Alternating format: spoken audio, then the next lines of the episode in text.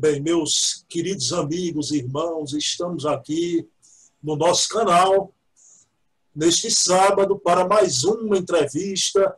Semana passada entrevistamos um pesquisador, Luiz Jorge Lira Neto, o autor de Os Livros dos Espíritos, né? E hoje estamos aqui com um querido pesquisador que dispensa apresentação. O Brasil inteiro já conhece o Brasil Espírita, nosso querido Paulo Henrique de Figueiredo. Né? O Paulo é autor dessas obras, para mim, antológicas. Né? Tá aqui eu estou mostrando Mesmer. Então, vejam bem, A Ciência Negada do Magnetismo Animal. Segunda obra, Revolução Espírita, a Teoria Esquecida, de Allan Kardec. E a terceira obra, Autonomia, História Jamais Contada do Espiritismo. Né?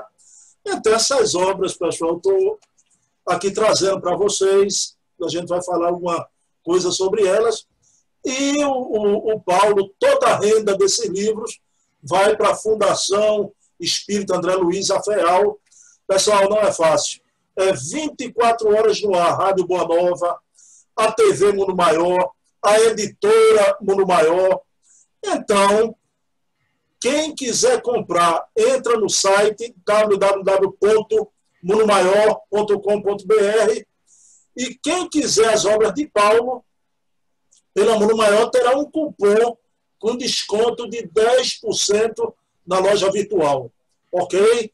Então vejam bem, ao realizar a compra, no fechamento do carrinho, é só escrever Paulo 10 Paulo 10 na parte do cupom de desconto. Ok? Então, mas as obras de Paulo são e ainda vem mais. A Paulo vai falar sobre isso. Né? Paulo, meu amigo, boa noite. Você não sabe a alegria. Aliás, você sabe a alegria que eu sempre publico suas coisas. Não é de hoje, né? E eu confesso, eu conversando até com a Érica hoje, né? E, e, pessoal, Érica, um beijo de quem eu me tornei amigo. É, Érica é lá da FEAL, é uma das assessoras do, do Paulo, né? E quando você vê um trabalho imenso desse que o Paulo tem, claro que tem grandes pessoas do lado, e Érica é uma assessora de Paulo aí. Então, então essa, eu estava ansioso para entrevistar Paulo, mas eu disse a Érica, Paulo é tão acessível, tão humano, que a gente conversa com ele. Conversei agora antes de entrar no ar. Paulo deixa a gente, parece que a gente conhece ele a toda a vida, né? Pessoal, e eu falei para o Paulo que a, a, primeira vez que eu tive contato com ele, né, eu colocava as postagens de minhas filhas, de balé, né, já alguns anos atrás, e uma senhora muito carinhosa comentava as postagens e o nome dessa senhora era Maria Felício Macedo Charra, né? E ela me enviou a foto da, da capa do livro Mesmer. Bruno, esse é meu filho, ele está lançando esse livro. E aí eu comecei a ver o programa Universo Espírita, né? Pois bem, quem passou a conhecer Paulo de um tempo para cá, de uns anos para cá, eu conheço lá atrás Paulo de cabelo preto, né? De cabelo preto. Eu tinha cabelo ainda, viu? Paulo de cabelo preto. Então, Paulo, é uma satisfação tê-lo aqui. Suas palavras iniciais para os amigos do canal, para a gente acelerar aí o carro, começar o nosso, a nossa conversa. Boa noite, tudo bom, Paulo? Olá, Bruno, olá, aqueles que estão nos acompanhando.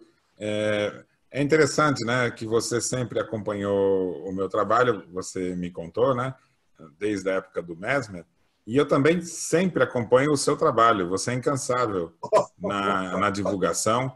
E eu acompanho o seu trabalho de divulgação há muito tempo.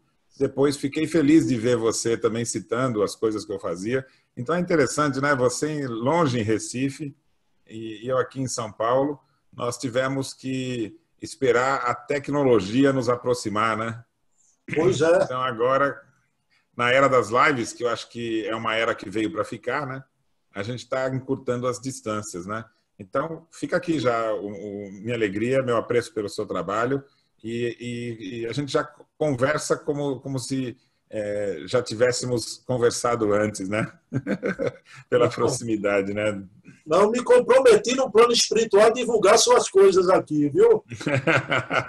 Meu amigo, veja bem, e, e Paulo, para a gente começar, uma prece rápida, rápida mesmo. Então, a gente pede aqui aos guias espirituais do trabalho do Paulo, que assiste Paulo, os guias espirituais da Casa dos Humildes, do nosso trabalho lá na Casa dos Humildes, do nosso trabalho de divulgação, que permita que seja uma conversa informativa e que o pessoal que nos escuta, nos ouve, possa tirar alguns usufrutos, com certeza, muitos usufrutos do que Paulo vai nos trazer aqui. Então, de acordo com essa prece, Paulo, queria fazer uma citação rápida a um amigo, Silvio Mariano, para você saber, um dos maiores divulgadores da sua obra. E eu disse a Silvio ontem à noite, né, Silvio, eu vou contar isso a Paulo essa obra Autonomia, Paulo. Em plena pandemia, nesse período de pandemia, 60 volumes vendidos. Lá, na livraria Jesus do Lar, aqui no Recife. Ele só abre, o centro não está abrindo, viu, Paulo? As pessoas ligam, um amigo meu, João Caldas, que está nos assistindo, João, ligou, ele vai lá, abre a livraria, em plena pandemia, 60 volumes só de autonomia, né? o meu amigo comprou Mesmer, Revolução Espírita. Fica aqui Silvio Mariano, está aí a citação com Paulo. E as minhas queridas amigas, Valéria Pessoa, Ana Paula e Ingrid. Valéria Pessoa, que é a pessoa que não só estuda mais a obra do Paulo, é quem vê absolutamente todas as suas lives, Paulo. Tá? Onde você está, você tem a certeza que Valéria Pessoa e elas estão fazendo um curso de, de, de autonomia com Satiro, Juliana, não é? Então, o pessoal da Casa dos Humildes está na, na, sintonia do teu trabalho já há tempo, né? Mas, Paulo, eu queria, nesse início de reunião, que você falasse que você vem de, de casa espírita, né? e, mas de casa espírita você participou desses trabalhos todos que nós, trabalhadores esses trabalhos de, de trabalho mediúnico, você participava também ao longo dos anos de doutrinação. Como é essa tua trajetória pelas casas espíritas, Paulo?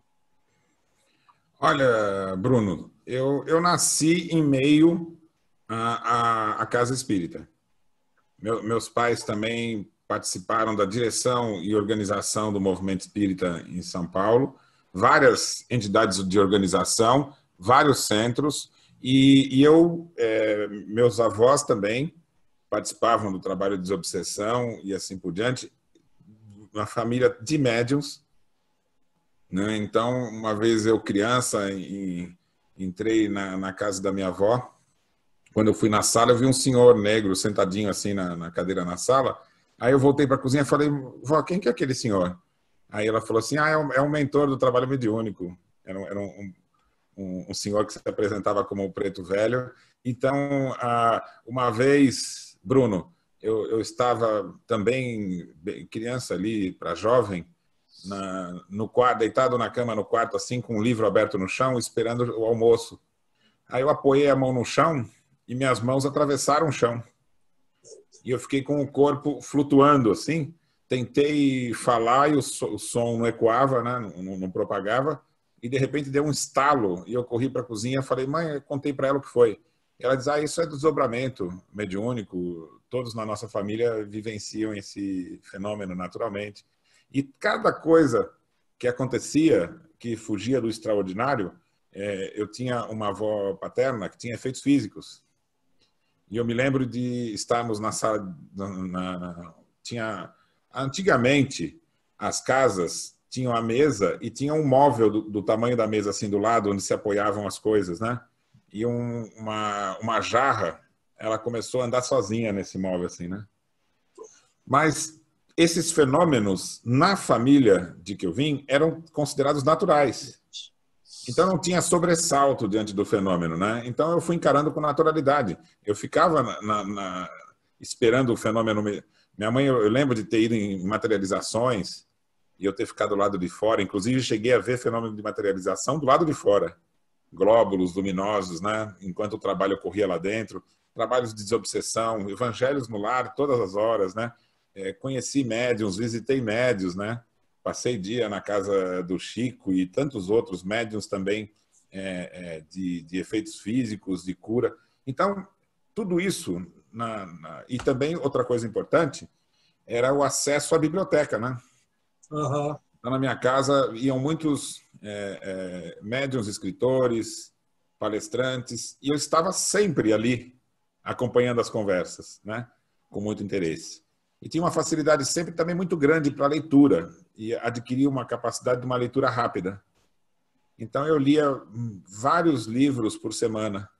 E quando eu mergulhei no estudo de Kardec, eu acabei lendo uma vasta literatura de Kardec. Agora, na casa espírita, Bruno, eu posso te dizer que todos os anos que eu passei desde criança, e depois comecei a ter uma, uma, uma atividade participativa nos trabalhos do centro, eu posso te dizer que eu fiz, que eu fiz todos, todos os cargos e profissões da casa espírita, eu exerci. Desde encher copinho de água, né, ao trabalho de passes, dei aula em todas as classes, desde o jardim da infância, passando por juventude e depois para as aulas de adultos, todos os cursos de adultos. Né? Também fiz trabalhos mediúnicos, desobsessão, tudo que se faz dentro de uma casa espírita. Também fui, é, gerenciei uma creche, trabalhei na área da, da, da divulgação, fazendo jornal, Todos, tudo que se faz numa casa espírita eu fiz. O Paulo, então, São Paulo. Antes de iniciar a pesquisa, eu já conhecia por dentro o movimento espírita e, e, e, o que se, explica, se explica no centro espírita com profundidade. O, o centro espírita era em São Paulo mesmo. O, é, mais um centro da... espírita em São Paulo. Né? É, e minha mãe também trabalhava na federação, então eu, eu frequentava né, na USE. Então, eu, esses ambientes todos eu vivenciei.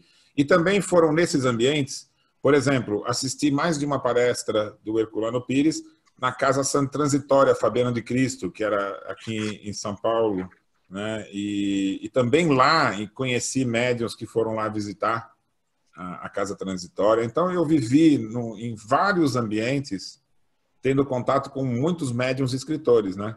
Então eu conheci pessoalmente também Hermínio Miranda, né? a, a Ivone Pereira, Chico Xavier e muitos outros, Jesus Gonçalves.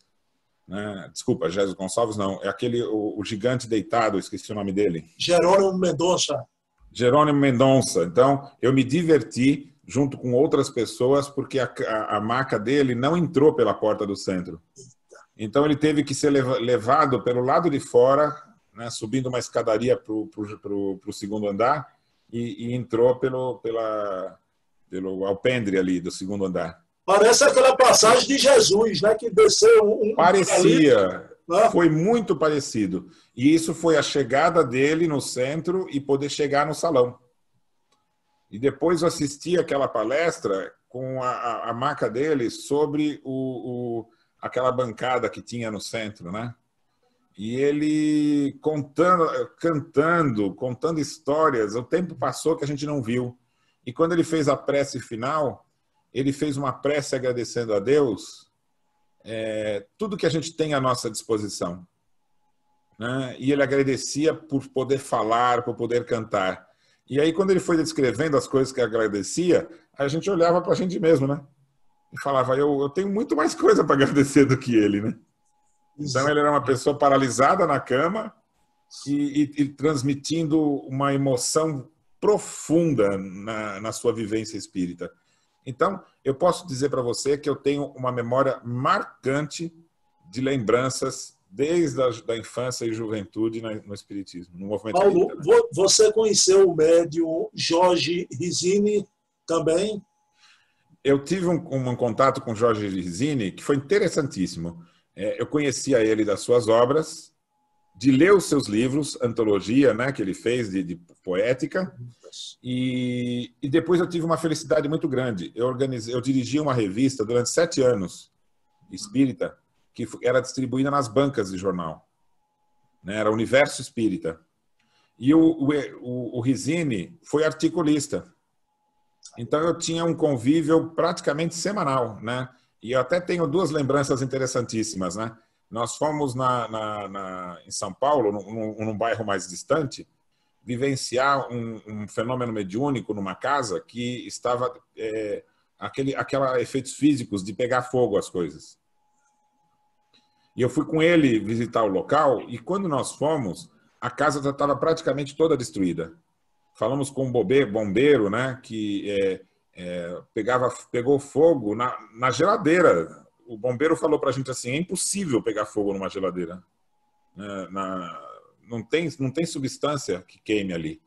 E você conhecer a personalidade do Rizini, né? É, eu estava com uma repórter entrando por uma porta que parecia de filme de terror no final de tarde, né? Tudo queimado. Você acredita que ele deu a volta sem que nós percebêssemos, entrou pela janela de um quarto e quando a gente foi entrar na, na casa, ele aparece numa porta para nos assustar. Naquele mesmo dia, Bruno, nós fizemos todas as pesquisas, fotos, entrevistas. Quando nós descemos, alguns parentes dessa família que ali morava estavam se abrigando no, no na garagem. E aí o Rizini chegou para eles e perguntou assim: é, vocês são, têm alguma religião? E aí eles disseram assim: ah, nós somos cristãos. Ele falou: você se importa se a gente fizer uma oração e uma leitura do Evangelho? Não, não importa. Ele foi no carro, é, trouxe um Evangelho, fizemos o Evangelho com as pessoas e ele também tinha trazido uma cesta básica e deixou para aquela família. Aquilo foi uma lição tão importante para mim, Bruno, porque um homem, um escritor, pesquisador, pesquisador da ciência espírita, inclusive, né? é, fez um trabalho sério de pesquisa e não se esqueceu de aliar o, o auxílio e a palavra libertadora do Evangelho. Foi uma lição de vida que eu vivi junto a, a Risine. Eu ia perguntar também, Paulo, se você teve contato, claro, que eu vejo hoje Dona Júlia Leju, não é? com o querido Hernani Guimarães de Andrade também, não é? Você conviveu também. com com o Hernani, não é? é? Eu não convivi muito com o Hernani, mas você está buscando umas memórias minhas aí que. que eu estou lembrando aqui que eu nunca contei nada sobre isso, Bruno, mas vamos lá, você está estimulando. É, eu, eu montei um grupo quando jovem de estudos da, de uh, transcomunicação. E nós montamos uma, a câmera Killian, montamos os, os, tudo aquilo que o Hernani publicava. É, nós, eu tinha alguns amigos que tinham conhecimento de eletrônica, nós reproduzimos esses experimentos todos da Killian tudo. E eu, a gente ligava para o Hernani para pegar orientação. Né? Então, uma das coisas interessantes é que é, a gente via disponibilidade de pesquisadores e médiums espíritas mesmo jovens como nós, né, interessados, com dificuldade conseguíamos um contato e recebíamos a, a, a instrução que eles davam, né? Então eu acho que hoje é, é, é fundamental que aquele que trabalha a questão espírita seja atento a duas coisas, Bruno. Primeiro, todo trabalho espírita tem que ser filantrópico. Sim, de graça. É, a não ser que você seja um profissional que presta serviço, por exemplo, para uma TV, para uma rádio, claro, né?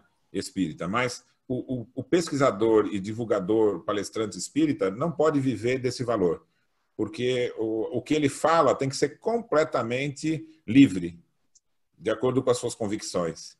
E a segunda coisa, o espiritismo é uma doutrina de acolhimento.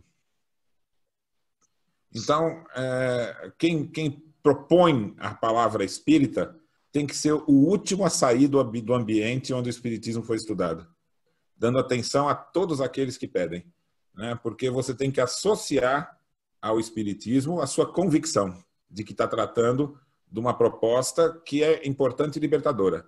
Então a pessoa escuta a palavra e tem que receber o, o acolhimento correspondente. Perfeito. Paulo, é, é impressionante isso aí. O Rizini o Hernando Guimarães de Andrade, você está trazendo coisas que a gente não sabia, não é? Não se fala muito esse outro lado desses o lado humano, né? Meu amigo, aí veja bem, a gente falou do, do, de alguns, né? mas esse eu queria pensar, né? Eu queria saber da importância dele, né? Que foi o guarda noturno do espiritismo, né?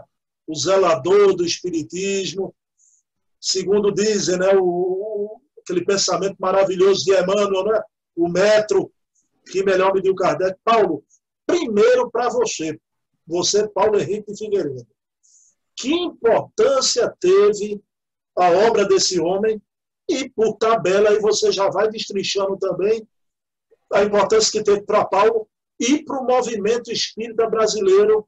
Que importância teve, tem, Paulo, o querido José Herculano Pires, o professor José Herculano Pires. Olha, eu tenho um carinho muito grande pelo Herculano Pires. É, quando eu participava do movimento espírita, eu era ah, estava é, mergulhado ali entre os milhares e milhares centenas de milhares de espíritas que frequentam a casa espírita e conhecem essas pessoas com uma certa distância ou eventualmente, né? Então, é, minha mãe ela, ela dava aula na, nas casas André Luiz no Centro Espírita Nosso Lar aqui de São Paulo e, e eu fui aluno aluno da, da, do curso de evangelização quando criança lá na primeira sede, né? Lá em Santana. Né? E, e uma ou duas vezes o Herculano foi lá fazer palestra. E eu, eu subi no segundo andar, onde era o salão, e assisti palestra do Herculano Pires com muito entusiasmo, porque depois desses, disso, eu fui lendo as obras dele. Então, eu, eu sempre li com muita avidez, né? E quando eu fui pegar as obras espíritas, eu li tudo o que foi publicado ali de Kardec para frente, tudo. Então, todos os nomes, Ep Sargent, Leon Denis, Gabriel Delane, Flammarion, todos os nomes que você pensar aí, Albert de Rochat, tudo, eu pegava toda, porque eu tinha essas coleções né, em, em casa, né? E eu fui lendo todo, dele, devorando as estantes. Né? E eu cheguei nas obras do Herculano Pires. E o Herculano Pires, ele causou em mim uma, uma, um impacto, que foi o seguinte: a linguagem de Leon Denis, Gabriel Delane e de, de Flammarion eram, eram, linguagens próximas da de Kardec. E o, e o Herculano, ele pegava as ideias de Kardec e trazia para o nosso tempo. E ele colocava no contexto da educação, da pedagogia, da cultura em geral, da filosofia. E aí você, e ele escrevia muito, né? Então ele ia conectando com os fatos, com as pesquisas, com referências, com, e desenvolvia os temas e citava muitos autores. E eu comecei a ler os autores que o Herculano citava para entender o que ele, do que ele estava falando. E isso foi isso, Bruno Tavares, que é, me tornou um pesquisador do Espiritismo. Foi a influência do Herculano.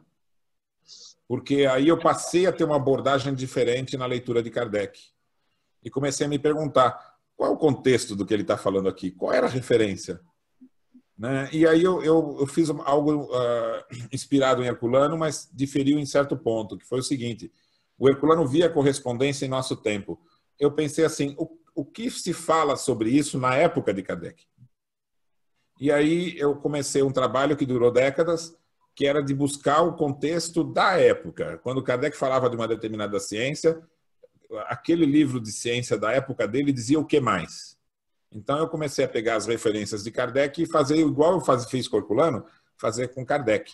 E que acabou dando início às obras que eu, que eu publiquei. Mas eu tive uma felicidade de anos depois, Bruno, já de, de, de tendo um livro publicado e já está inserido ali no movimento espírita, de ter me aproximado da família do Herculano. Então eu conheci o, os filhos do Herculano, as, vários outros familiares. É, a, tive uma presença bem, bem próxima ali da, da, da, do instituto que foi, foi criado ali na casa dele, né? Frequentei aquela casa muitas vezes é, e hoje pelo CEDOR nós estamos colaborando na preservação da documentação do Herculano. Né? Então eu fui fazer palestras também no Centro da Família e então ele tem o Herculaninho, a Heloísa Pires, né? São pessoas extraordinárias. Eu gosto muito, tenho um apreço muito grande, me sinto muito bem é, perto deles, né? E, e, deles e de amigos próximos de Herculano, escutei muitas histórias dos bastidores, né? Da luta e da vivência de Herculano junto ao Espiritinho. E vou te contar uma particularidade também. É, dentre as minhas leituras, né, sobre várias coisas, eu sempre tive predileção por três autores interessantes. Um era Tolstói. E eu li tudo sobre Tolstói. E Tolstói, ele teve uma virada na vida dele quando ele já era um dos homens mais ricos do mundo, famoso, conhecidíssimo, e ele é, dizia isso não traz felicidade. Qual que é o sentido profundo do cristianismo? E aí ele, ele foi pesquisar e, e descobriu que o que as religiões estavam oferecendo era uma casca e que a proposta do espiritismo era uma autonomia profunda. Né? E ele vai combinar com um experimento. Ele vai, vai criar um, convívio de, de camponeses num, num, num, experimento que, ele, que era em Snaia Poliana, junto com, com, com a filha. E em Snaia Poliana, ele estabeleceu o, o que foi a inspiração do Ashram do Gandhi. A experiência do Gandhi de criar uma comunidade com cooperação não foi indiana, foi de, inspirada por Tolstói. E aí me interessei pelo Gandhi, né? E quando me interessei pelo Gandhi, li as biografias dele, tudo que ele escreveu, a vida dele, estudei profundamente o Gandhi. E aí, mergulhando na, na, na, na filosofia na, oriental, eu conheci um, um poeta extraordinária, Tagore. E aí comecei a ler tudo sobre Tagore, quem era, e aí eu estabeleci uma conexão entre Tolstói, Gandhi e Tagore. Bruno, quando eu entrei no escritório do Herculano Pires, que foi preservado na fundação, Maria Virgínia Herculano Pires, é, olhei a mesinha com a máquina de escrever, a estante com os livros, fui examinando cada livro, aí tinha uma janela e uns quadrinhos do lado. O quadrinho de Tolstói, Gandhi e Tagore. Eita! Casou o impacto a hora que eu vi aquilo. Que coincidência, que coincidência, que não é nenhuma coincidência. Né? Três figuras que eu admiro também eram admiradas por Herculano. Eu fiquei tão interessado. Às vezes os detalhes na vida da gente causam impacto, né? Detalhes, né? Engraçado, né, Paulo? A gente é acostumado a ler Herculano. Ele cita Vasilev, né? cita esses cientistas todos. Você não vê ele citar Gandhi, mas aí na intimidade é. ele lia, gostava de Gandhi, Tolstói. Gandhi, Paulo, Tolstói e Tagore. Paulo, e, e, você gosta de poesia também, né, Paulo? Gosta de poesia também, né? Gosta de agora. Meu amigo, veja bem, a, a importância de Herculano para o movimento espírita brasileiro, né? Um homem desse faz falta hoje no Brasil, Paulo.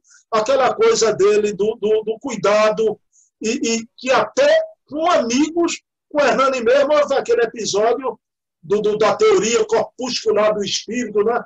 que ele pega a obra A Pedra e o Joio, e eram amigos, né? e não deixaram de ser amigos, mas quando ele via qualquer coisinha indo de encontro a Kardec, ele não se furtava, né, Paulo?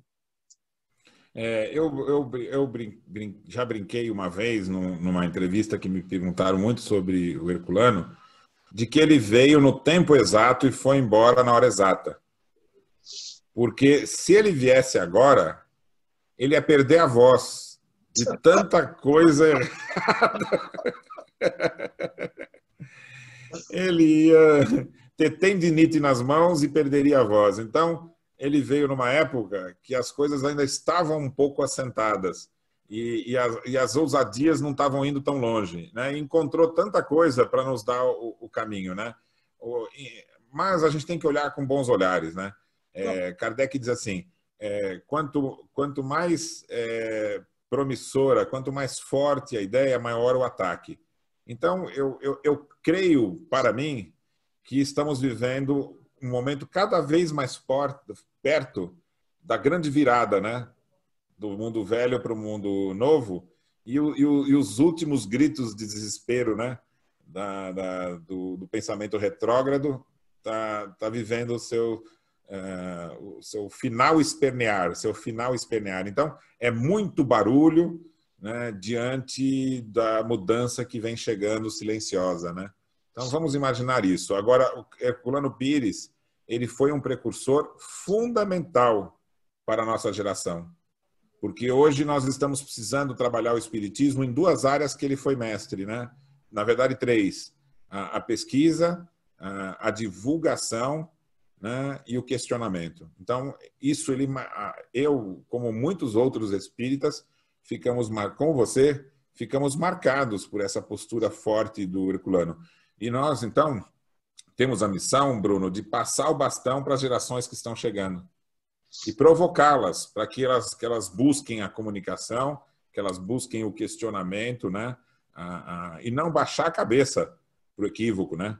Nós temos que ser, né, tem que levantar a cabeça. Ou a gente tem que preservar as pessoas, mas nós, no que toca às questões doutrinárias, nós temos que falar bem alto, né, o, quando necessário, o não, né? Paulo, eu, eu gosto muito da tua colocação, né? Inclusive, eu pensei ela, eu repito, agora sinto você, né? Eu não discuto pessoas, né? Discuto ideias. Agora, se a ideia é equivocada, então vamos serrar né, para atacá-la. Se a ideia é equivocada, né? Tratando-se de espiritismo. Meu amigo, mas a gente ainda está tá chegando já nesse finzinho do, do, do, dessa parte de generalidade. Paulo, Herculano teve é, essa, essa importância imensa de, de zelar pela doutrina, mas a grande luta dele, Paulo, tá, com outros amigos, né? Júlio Abreu Filho e, e, outros tantos, a luta contra o rustenguismo no Brasil. Né? Paulo, eu achei muito sintomático né? quando você lança naquela tarde o livro Autonomia, inclusive com a presença de Heloísa Pires ali no ambiente, Olha, eu, eu digo para os meus amigos, eu tenho certeza que estava ali não só o espírito de Canuto Abreu, mas do professor Herculano Pires, já. que alguém levanta a mão e no meio da multidão você ouve uma vozinha que houve uma Assembleia Geral na FEB e foi derrubada a tal da cláusula pétrea do rustenguismo. Bem, aí eu não vou tratar disso com você, lhe, ocupar seu tempo aqui, se a FEB fez isso de propósito naquele dia, onde começaria a vir à tona as coisas, aí a FEB faz o meia-culpa, tira a cláusula pétrea, mas essa luta de Herculano, Paulo, eu lhe pergunto, o rustanguismo, o mal, foi nefasto mesmo para o movimento espírita do Brasil, Paulo Henrique? Olha, cada vez mais essa questão vem sendo esclarecida e teremos mais episódios da recuperação histórica do, desse fato, né? que só não é mais conhecido como pernicioso pelos espíritas, porque Kardec tinha uma lucidez muito grande de fazer essa separação entre defender os princípios da doutrina é, e jamais atacar pessoas. Então, a, a, o rustanguismo, é, nos bastidores do, do, do trabalho de Kardec, ele, ele teve desdobramentos de, de muita gravidade. É, aqueles que promoveram a adulteração da Gênese, o desvirtuamento da revista espírita, sabe, o afastamento da, dos espíritos do trabalho da, da, de base do, do, do espiritismo, tudo isso ocorreu por pessoas que estavam sob o estigma do rustanguismo. Não podemos esquecer que o Lemarri foi é, progressivamente se aproximando do desejo do Rustang, que sobreviveu, teve anos no Espiritismo antes de Kardec. E ele pessoalmente promoveu o esforço de tentar substituir as conclusões de Kardec, as próprias conclusões do livro que foi feito sob sua encomenda, né? no diálogo com os espíritos. E ele também atuou no Brasil. Quando surgiu a iniciativa do Olímpio na, na Bahia, é, e ele se comunicou com a revista Espírita, prontamente Rustang, e ele fazia isso, entrou em contato, oferecendo as suas obras e dando orientações. Então, e por que fez isso, Rustang? Porque os espíritos o fascinaram dizendo a ele que ele era o Messias escolhido pela espiritualidade para dar a parte moral do espiritismo e não Kardec. E, e aí ele imaginava que Kardec tinha ultrapassado os seus limites e não tinha é, feito o gesto que ele, ele esperava, que era de se recolher diante do Messias da moral, que seria ele. Então ele reprovava Kardec por não ter sido humilde, sem perceber que ele estava caindo numa, numa ilusão promovida né, pela astúcia dos espíritos que o envolveram nessa trama terrível, né? Que ele é um, é um, é um protagonista de menor peso. Os protagonistas de maior peso são aqueles que pegaram a teoria espírita e dilaceraram ela, mergulhando os, nos conceitos dos dogmas do passado. Então, hoje, Bruno, diferente do que foi feito na luta que se iniciou com Leon Denis, Gabriel Delane, Bert Fropo, né, Flammarion, demonstrando que o espiritismo estava se desviando dos propósitos de Kardec e que vai culminar no Brasil com o trabalho de vários dos que você citou, né? Herculano Priles, o, o, o, é, o, você me falou o nome dele que da cesta básica, Risine e tantos outros, né? Agora é o seguinte, nós estamos vivendo, Bruno, um momento que nós temos uma chave para demonstrar, sem dúvidas, esclarecer quem se interessar né, dos equívocos do Rustang por meio da questão que nós vamos conversar depois da autonomia e heteronomia. Daqui a pouquinho. Então, a, pro, a moral espírita, a moral espírita é uma proposta de autonomia e os quatro evangelhos é, é, a, é a, manutenção da heteronomia das várias religiões com os mesmos dogmas. Okay. Então, tem alguns fatos que aqui não, não vamos ter tempo para explicar, mas o, o Lemarie, por exemplo, publicou um livreto que era A Queda Segundo o Espiritismo, para dizer que é, dizer, dizer o impossível, que, que dentro da proposta de Kardec teria a, a ideia de queda, ou seja, o, que o espírito já com valores comete um erro e, e cai na Terra como castigo de Deus, né? Ele vai defender as ideias de castigo, na ideia de karma e pecado, equivalente a karma e pecado, né? ele vai permitir que o discípulo direto de, de, de Rustang, que era o Guerrin, comprasse a, a, a, revista espírita. Ele, ele passou a ser sócio majoritário da revista e da, da, da Sociedade Anônima, o Guerrin. E aí o Guerrin publica um livreto difamando Kardec e defendendo Rustang, distribuído junto com a revista espírita. Ele passa a duelar contra os espíritos, na, os espíritas verdadeiros na revista espírita, defendendo Rustang em confronto a Kardec. Então, o mais completo absurdo. Né? E essa, essas histórias, eu já ouvi algum, algumas pessoas, quando eu comecei a divulgar esses estudos, dizer assim: ah, Rustang está esquecido, não ressuscite, é um prejuízo para o movimento espírita. Não é verdade, Bruno. Está vivo. O pior aconteceu. Uh, Rustang lutou para implantar essas ideias de castigo, queda, é, karma no movimento espírita. O nome dele ficou esquecido e as ideias é, contaminaram o movimento espírita. Então a gente tem que retomar a história, porque só se conhece o presente se você compreende o passado. Paulo, Paulo eu vou, vou, não vou além de você, que eu não tenho altura para ir além de você, mas veja bem, o espírito rustenguista permanece aí. Não vou usar um termo muito em moda, é como se o movimento espírita tivesse sido aparelhado. Você não está, mas almas rustenguistas estão aí, nos diversos departamentos da vida espírita ainda, Isso. né? É. Então, é, no decorrer da nossa explicação aqui, nós ampliamos o, a questão do Rustang para demonstrar que foi pernicioso. Agora nós vamos diminuir Rustang. Quer dizer o seguinte: ele não tem valor novo. Ele apenas encobre a revolucionária moral espírita com os dogmas do passado. Então, o trabalho que, dos espíritos que é, é, fascinaram Rustang, não, dentro da sociedade que vivemos, não era difícil, porque era manter o velho e só impedir que se conhecesse o conhecimento do novo. Então é como se o, o, o espiritismo fosse um, um, baú de luz.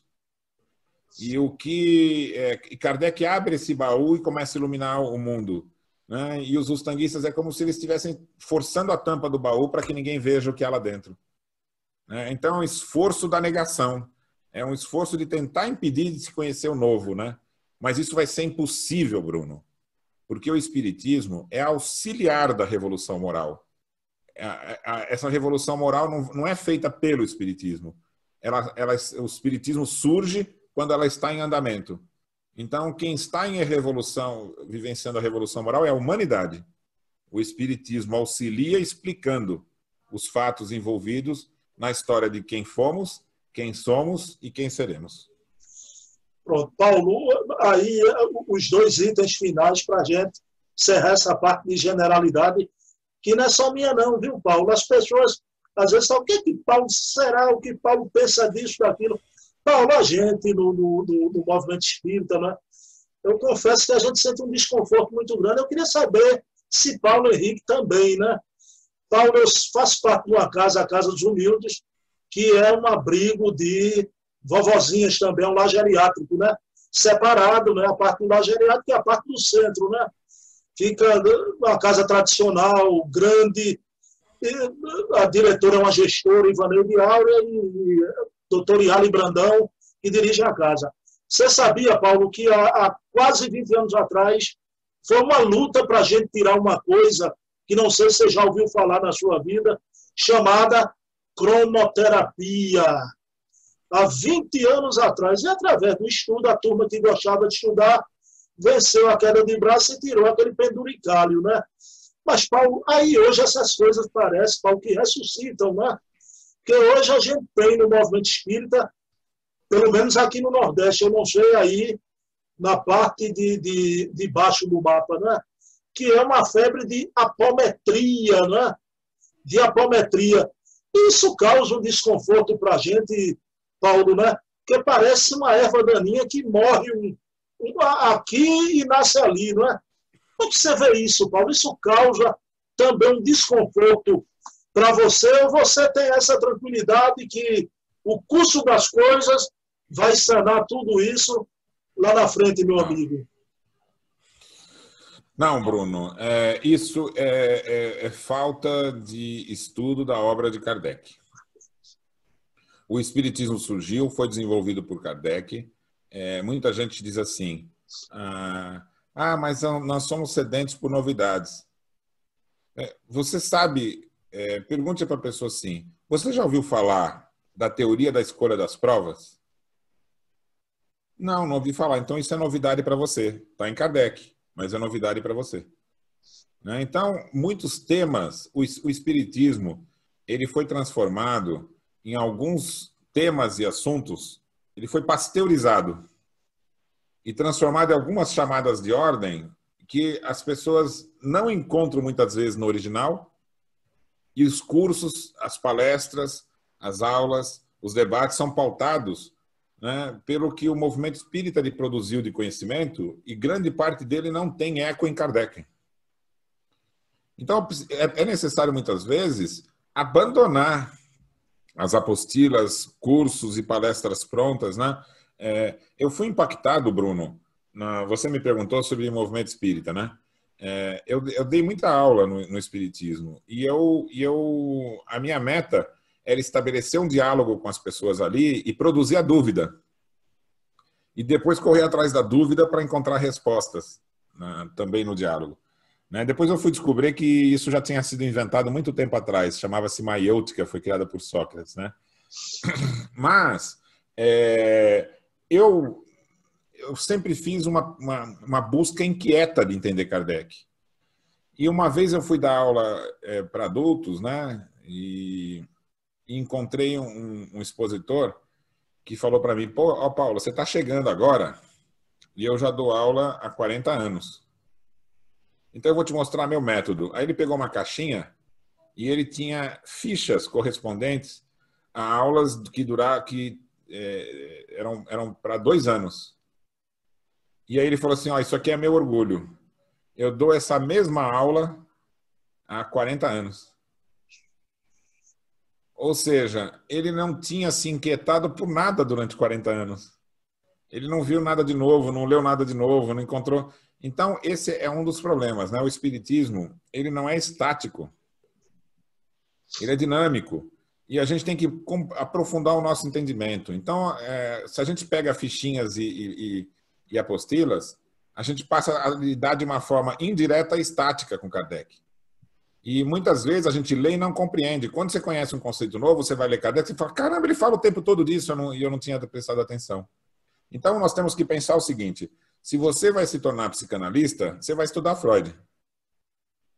E você tem que conhecer toda a obra dele com profundidade. Se você vai ser espírita, você vai estudar Kardec. E você vai estudar Kardec a vida inteira, porque é, é muito extenso e toca em muitos assuntos. E é uma doutrina que ela é conectada em todas as suas hipóteses. Então, quando você descobre uma, você tem que rever todas as outras. Então, essa seria a nossa abordagem rica de, de Kardec. E agora nós estamos vivendo uma, uma abertura para o mundo novo, que são aproximadamente 2.500 a 3.000 manuscritos de Kardec. A, a, a recuperação da, da Gênese que havia sido adulterada, muita coisa para a gente descobrir. Ah, o fato de, de, na época de Kardec, a universidade ser espiritualista, abre um campo para descobertas a respeito da psicologia da época de Kardec, que era avançada e que faz com que a gente entenda os termos que ele utilizava. Então, é, na verdade, o espiritismo é um campo a ser explorado. E, e, a nossa época, ela abre, abre esse caminho novo que cabe a todos nós. Mas eu não vou me furtar a falar o que você perguntou. Não, eu... Como me perguntaram já muito pra, sobre a apometria, eu fui na fonte. E ela, ela nasceu de um, de um, equívoco. Um, um indivíduo do movimento espírita lá do Sul, ele é, conhecia o espiritismo esse padrão e viu uma apresentação de hipnose. E aí ele pensou assim: puxa, por que ninguém pensou em usar a hipnose no, nos trabalhos espíritas? E aí criou métodos próprios de usar a hipnose no, na, na relação com a obsessão e o tratamento da obsessão e outros. Mas isso é um desconhecimento histórico dessa pessoa, que podia ter muita boa vontade, mas não tinha informação. Porque a hipnose, ela nasce, e Kardec anuncia na Revista Espírita o nascimento da hipnose, como sendo um nicho acadêmico derivado do magnetismo animal e do fenômeno do sonambulismo. Nós não, não, não podemos esquecer que até mesmo pessoas como Freud e Jung, a, a tese inicial de Jung é o estudo do sonambulismo numa parente. O Freud só passou a utilizar um método próprio, né? De, de, de associação ali de palavras na, na, na, na psicanálise, quando ele percebeu que não era um bom hipnólogo e teve alguns problemas de, de, na relação com as pacientes, né? E que provocaram, às vezes, em transe, o agarraram, provocando algumas situações que, para a época, né? eram, eram muito perigosas. Né? Então, é interessante saber isso, o desconhecimento histórico desse senhor que criou a apometria, imaginando que era uma novidade que ele estava trazendo para o espiritismo, sem conhecer que o magnetismo animal, os fenômenos sonambúlicos, são complementares do entendimento do espiritismo e dos fenômenos mediúnicos, e quem diz isso não sou eu, é Kardec, que falou que magnetismo animal e espiritismo são ciências gêmeas, não é possível compreender uma sem compreender a outra. Então, é, é, se alguém, é, o movimento desse senhor deveria ter sido estudar mais e descobrir que, em verdade, a associação da proposta da, da, do magnetismo dos fenômenos sonambúricos foi feita por Kardec, que foi 35 anos estudioso e praticante da proposta do magnetismo animal. Ele era magnetizador, ah, antes de conhecer os fenômenos espíritas. Então, Bruno, é, a gente não, não deve combater nada do que se produza. A arma legítima é o esclarecimento. Mas o esclarecimento de quem está disposto a compreender.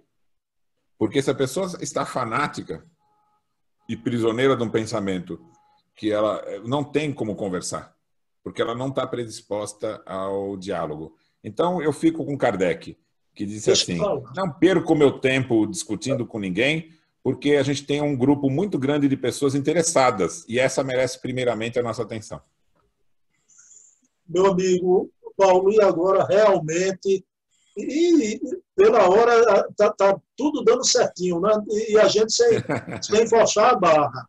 Encerrando essa primeira parte, meu amigo Paulo Henrique de Figueiredo, claro, por tudo a gente sempre fala, né? Kardec sempre a nossa bússola, a nossa base.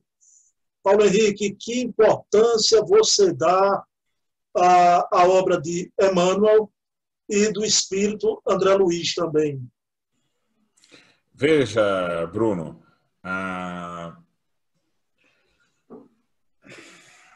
muito novo no meu esforço de, de estudar o Espiritismo, sem dúvida alguma, eu me deparei com os clássicos.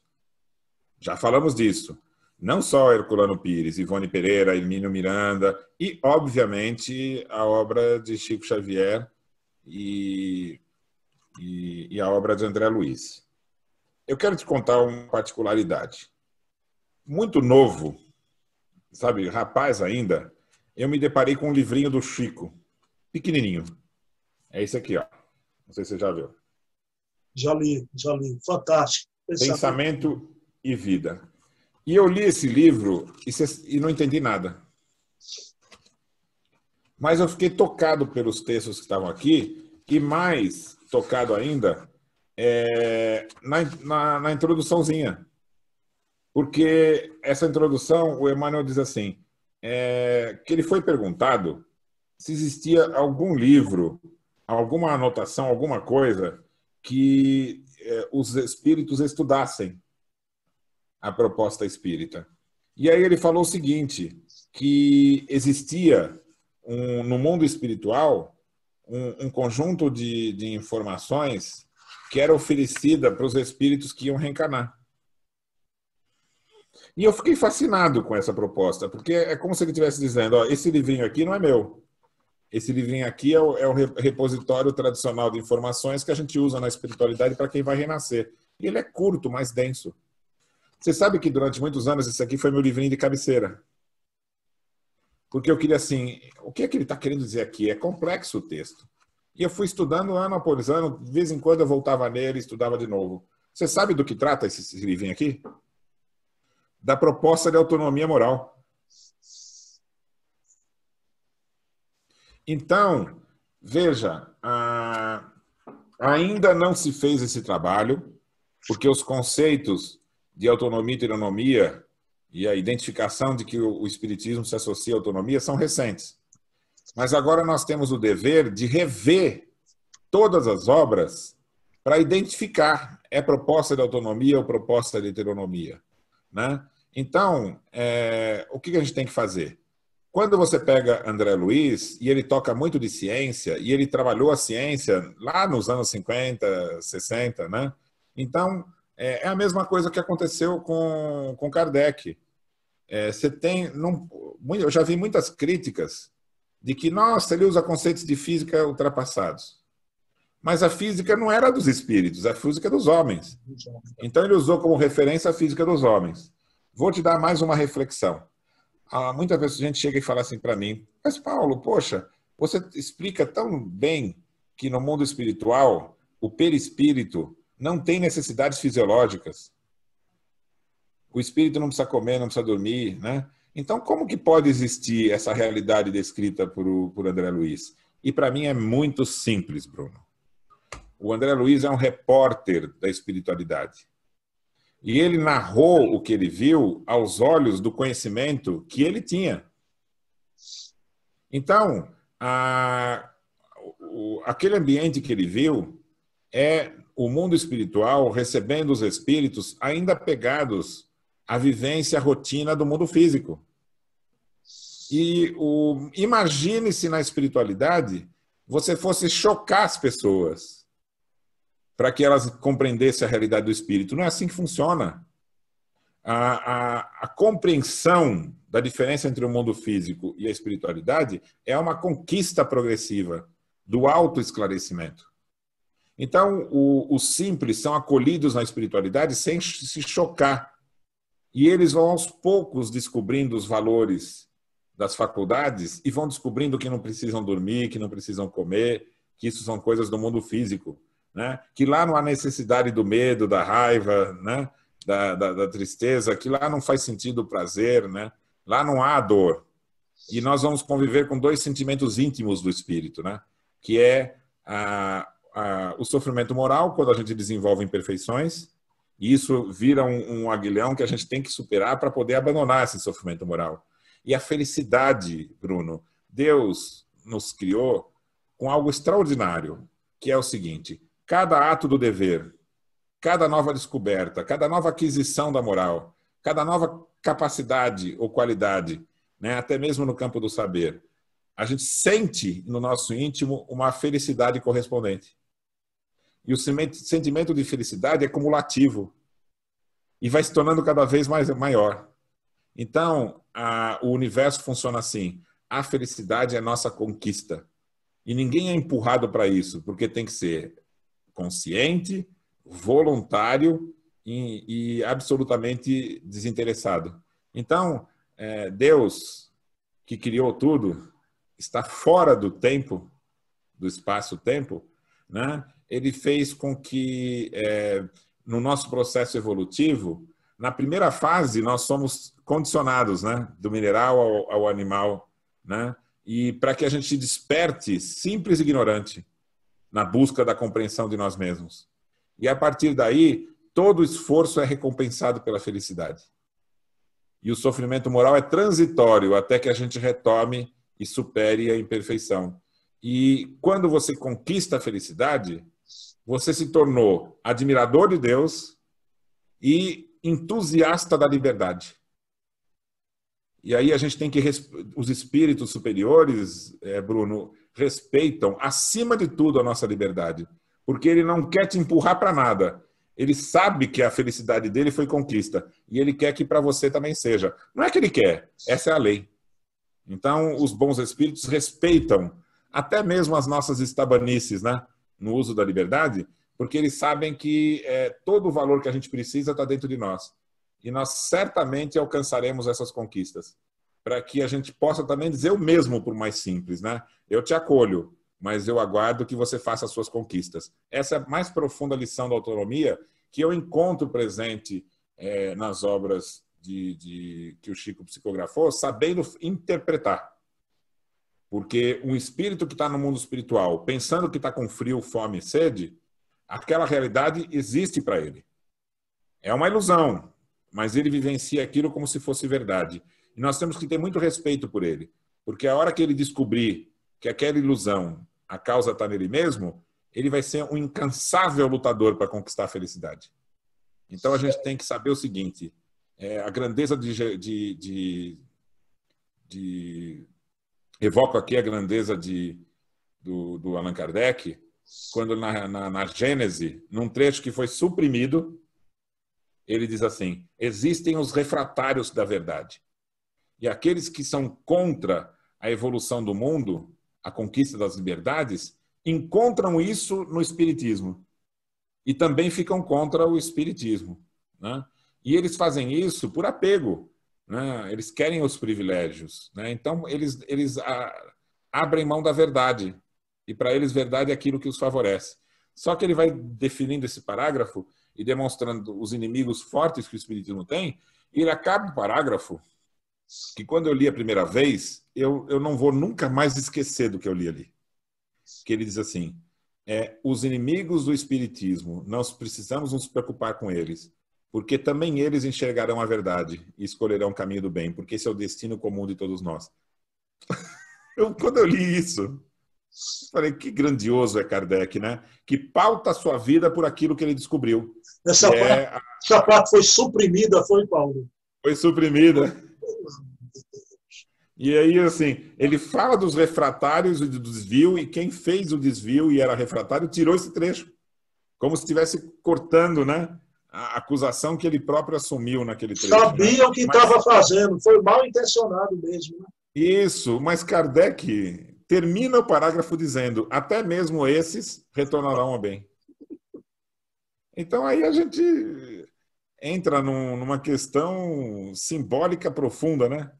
A obra é adulterada e tira o trecho que ele inicialmente acusa os refratários, mas termina dizendo: todos eles retornarão ao bem, né? Então, Bruno, nós somos pequenos demais, viu, Bruno? Imediatistas. E a gente fica pensando que as coisas têm que acontecer agora, não sei o quê, se não acontecer esse ano, se não for para o ano que vem, não... a gente fica com imediatismo. Enquanto que os espíritos olham de cima e eles têm a, a tranquilidade da lei. É, as coisas vão acontecer. A, vis é, a visão de Kardec, Paulo, a visão de Kardec. vou te mostrar a tranquilidade da lei. Do alto da montanha, né? Aquela visão de Kardec. Né? Isso. Né? A tranquilidade da lei. Bruno, quanto por cento de certeza você tem que se eu soltar essa caixinha ela vai cair? Quanto você acha de certeza que ela vai cair? 100%. 100%. Essa é a tranquilidade da lei. Então, o bom espírito, ele fala assim: todos nós vamos chegar ao bem. A humanidade vai se transformar, o mundo será feliz. E para ele, quando ele está falando essas coisas, é como se nós disséssemos: essa caixa vai cair.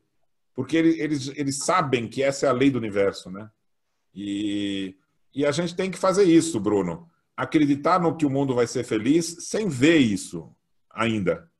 Né? E essa convicção é a, é a mãe da esperança e é a mãe da liberdade, porque se a gente agir em função disso, nós estamos agindo por convicção. É isso que, se, que, o, que, o, que, o, que a espiritualidade espera de nós. Meu amigo, então, agora vamos realmente ir para heteronomia versus autonomia.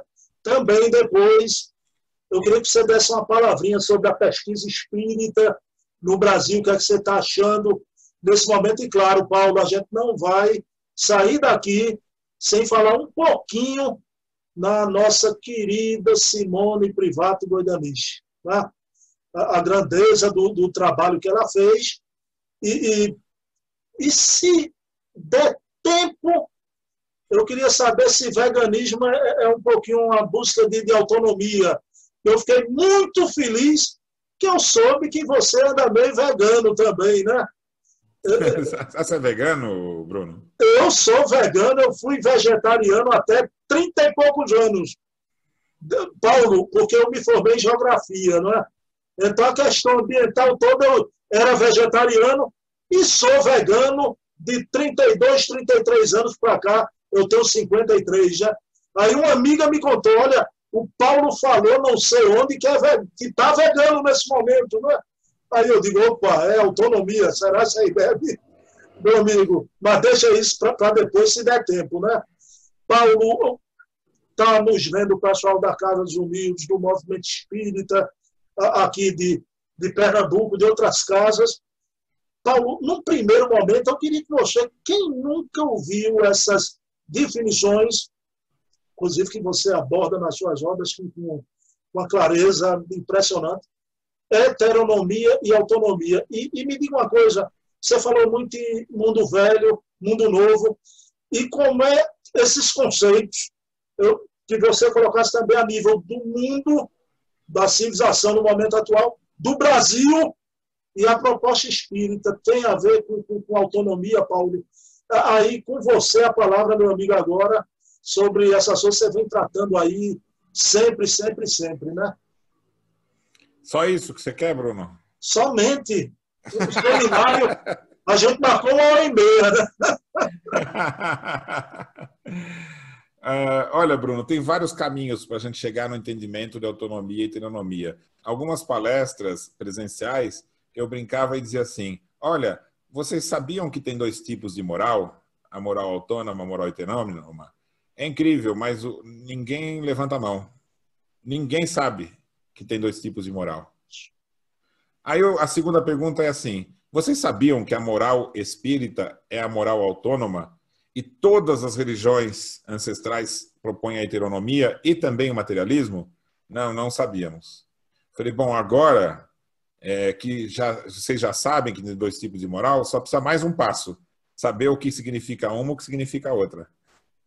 Saber, então, antes de, para você distinguir a proposta espírita das outras propostas das religiões, se você não sabe que tem dois tipos de moral, você nunca vai saber distinguir. E a gente tem fundamentos é, históricos e científicos de tal modo que isso nem mais nem pertence só ao espiritismo, pertence à ciência. Né? O mundo hoje está descobrindo que a postura autônoma, tanto intelectual quanto moral, é o que vai sustentar o futuro. E eu fico muito feliz de saber que era o que o Kardec e os espíritos diziam lá atrás, quando ninguém pensava nisso ainda. Então vamos ao fato, eh, Bruno. Eu vou escolher explicar com base no, no conhecimento de nós mesmos. Nós somos é, espíritos, espíritos humanos, mas nós viemos da evolução do mineral, vegetal, animal, não é isso?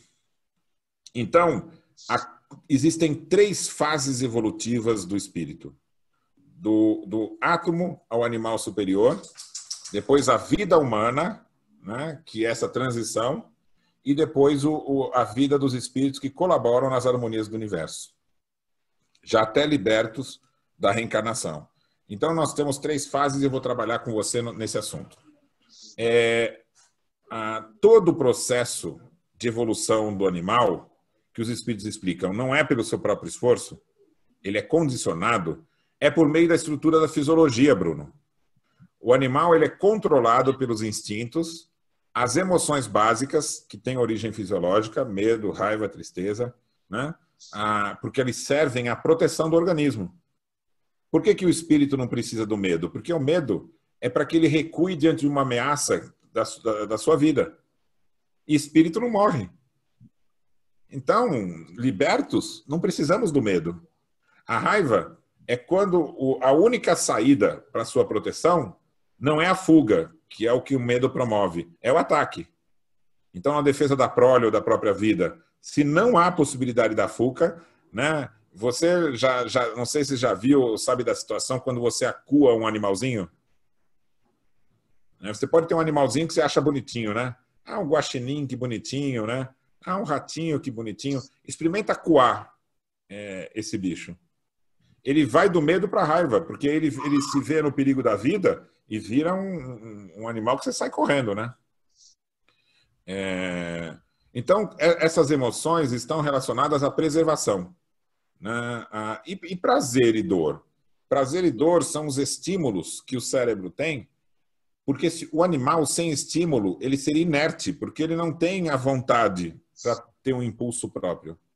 Então, o cérebro, ele dá um impulso na, diante de um, de um, de um, de um ato né, de prazer para que ele faça aquele ato. É o estímulo para que ele faça, para que ele tenha recompensa. Né? E a dor é para que ele cesse de fazer um ato. E com isso, a, o, o cérebro vai dando ao ser o condicionamento, os hábitos condicionados. Então, é a única forma do, do, dos animais evoluírem na, na, na, na, fase em que eles estão, Bruno. É o condicionamento. Né? É, tem a origem fisiológica, envolve instinto, emoções, dor e prazer. Bom, ah, quando o espírito vai ter sua primeira vida humana, ele vai ter uma meta, que é desenvolver as faculdades da alma. Então, nós, Kardec chama, Bruno, é, essas coisas que, que eu falei, dor, prazer, emoções, instinto, como faculdades animais. Era, era uma expressão própria da psicologia da época. E razão, vontade, imaginação faculdades da alma. É, a psicologia era espiritualista na época dele, então diferenciava vida animal e vida humana. Vida animal, a humana é o desenvolvimento das faculdades da alma. E olha que coisa interessante e bonita, Bruno. Quando você desenvolve numa moral baseada na, na, no condicionamento animal, porque o ser humano é uma transição entre a vida animal e a vida do espírito. E quanto mais próximo das primeiras vidas humanas ele, ele está, mais sujeito ao instinto ele está. Instinto, emoções, dor e prazer. Então, ah, é possível você pegar um ser humano no início da sua evolução e condicioná-lo para a questão social. Para ele viver em sociedade. E por que, que isso aconteceu, Bruno? Porque o Espiritismo vem demonstrar que a nossa evolução do nosso planeta ele se deu assim: primeiro, o desenvolvimento dos espíritos simples e ignorantes que tiveram as primeiras vidas humanas na Terra. A nossa espécie Homo sapiens, Bruno, tem 350 mil anos, desde que ela surgiu. E a civilização tem 10 mil anos. E como que a civilização surgiu? Os espíritos simples, ignorantes, que tiveram as primeiras vidas na Terra, nesses 300 mil anos, foram aos poucos desenvolvendo a razão, né? aprendendo a superar o instinto. O instinto fazia o ser humano calçar certo tipo de animal. E ele observando os animais mais fortes, ele começa a pensar, puxa, eu posso caçar um animal maior. Ele começa a desenvolver a consciência de si mesmo e a inteligência. Aí ele observa o, o, as leoas né, cercando o animal e, e desenvolve isso é, também é, acuando um animal maior, desenvolve as lanças. E aí ele começa a caçar um animal maior. É o surgimento da inteligência. Primeiro voltadas para as questões da matéria. E rapidamente se volta para a questão social. A espécie humana, enquanto instintiva, deixava os velhos para morrer os doentes. Porque eles eram nômades e não conseguiam alimentar e nem, nem fazer caminhar. As mulheres só podiam ter um filho de cada vez. Porque ela precisa carregar o filho pequeno e não conseguiria carregar dois.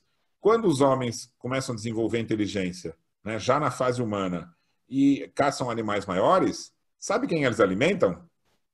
As crianças, os velhos e os doentes. E eles conseguem uh, criar mais conforto com cavernas.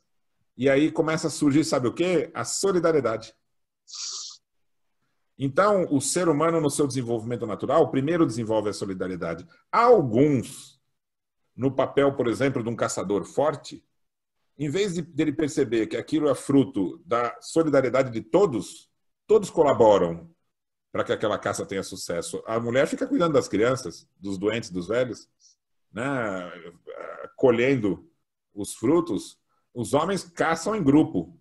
Só que a, o líder da caça começa a achar que não é do corpo que ele encarnou naquela vida o valor, mas dele próprio. E aí surge o orgulho. Em alguns. Mas todo o planeta entra na fase que nós estamos agora, da regeneração. E um outro planeta distante, afim ao nosso, estava na regeneração quando alguns espíritos desenvolveram muita inteligência, mas tinham desenvolvido egoísmo e orgulho. E como o mundo entra na revolução moral e ele não está participando, ele tem que ter oportunidade, mas não vai ser mais lá. E eles reencarnam no nosso planeta. Então imagina pessoas, Bruno, que estivessem no nosso mundo atual com todo esse conforto, e de repente a encarnação seguinte é num planeta primitivo que só tem mata. E aqueles seres primitivos. Como ele não vai sair daqui, e ele começa a reencarnar uma vida após outra aqui, ele se rende e diz assim: vamos ter que começar a civilização aqui para ter conforto. E os espíritos simples da Terra não tinham inteligência para entender as propostas deles, que envolvia né, cultivo, construção de casas, ideias complexas. Então, eles começaram a civilização assim, Bruno, dando regras e dizendo para os homens: olha, você não, não vai entender, mas você tem que fazer como eu estou mandando. A meta sua é obediência. E aí surge junto a religião e começa a dizer assim: esses grandes sábios são deuses que estão aqui na Terra para ensinar a fazer civilização. E você tem que não vai entender, mas você tem que obedecer fielmente o que ele manda. Né? Então, no Egito, eles diziam para o povo: tá vendo o faraó? Ele criou essas grandezas todas aqui porque ele é o Deus encarnado. Paulo, Paulo, quer pessoas... dizer que nasce aí a heteronomia exatamente aí? Exatamente. Por dois instrumentos, a fé cega e a obediência passiva. A fé cega, ela faz o indivíduo ser treinado para trabalhar na civilização, mas sem que ele tenha o uso da razão, que é a capacidade do espírito. E a obediência passiva faz que ele vivencie hábitos civilizatórios sem que ele tenha escolhido isso. Então ele não fez uso da vontade. Bom, isso tem a razão de ser no início da civilização. Mas com o passar dos milhares de anos, as pessoas no convívio da civilização aprenderam por si própria. Desenvolveram a razão no sofrimento mesmo desenvolveram o domínio da vontade. E aí chega um momento que não se pode cristalizar nas teorias do passado, nas religiões do passado, e manter as pessoas na fé cega e na fé, na fé cega e na obediência passiva. Nós temos que superar a fé cega com a fé racional e superar a, a obediência passiva pela a criação dos hábitos adquiridos, que Kardec tinha essa expressão na época, que significava o seguinte: são hábitos, mas o indivíduo escolheu aquele hábito. E aí os espíritos vão explicar para nós: só há imperfeição e só há virtude quando o hábito foi escolhido pelo próprio indivíduo, distinguindo o bem do mal. É uma revolução na moral, Bruno, porque eles estão dizendo: quem não tem a distinção do bem e do mal e age de forma condicionada não tem responsabilidade moral. Para ter responsabilidade moral, você tem que distinguir o bem do mal e ou desenvolver as virtudes, que é um mérito seu, ou, ou se você desenvolver os vícios, a responsabilidade é tua. Então, Bruno, a moral espírita não é fundamentada na dor e no prazer, que é o condicionamento e a heteronomia. Então, é, é dor, prazer, obediência, castigo, recompensa. Né? Se você for procurar em Kardec, quando ele vai falar de caridade, que é a mais excelente né, das virtudes humanas, ele vai falar caridade desinteressada. E o que é caridade desinteressada? É o ato do dever livre do castigo e da recompensa. Então, se você busca uma pessoa na rua, Bruno, que está com frio, oferece a ela um cobertor, e o indivíduo fala, sai para lá com esse cobertor, não estou interessado. Aí você fala assim, poxa vida, eu vim aqui tão solícito, e ele me trata assim, esse cara é um ingrato. Peraí, você estava ali para ajudá-lo ou para receber aprovação? Se você estava em busca da aprovação, a sua caridade não foi desinteressada. Então, o entendimento profundo da doutrina espírita pede que quando eu vá na rua para falar com alguém, o, a minha motivação não pode ser entregar um cobertor para ele, que é o meu ato, mas é conhecê-lo, reconhecê-lo como ser humano, estabelecer uma conexão de empatia. Porque o indivíduo que está na rua, o maior dos sofrimentos é, é o contrário do amor. Você sabe qual é o contrário do amor, Bruno? Não é o ódio? Não. O ódio é o amor mal compreendido. Mal compreendido.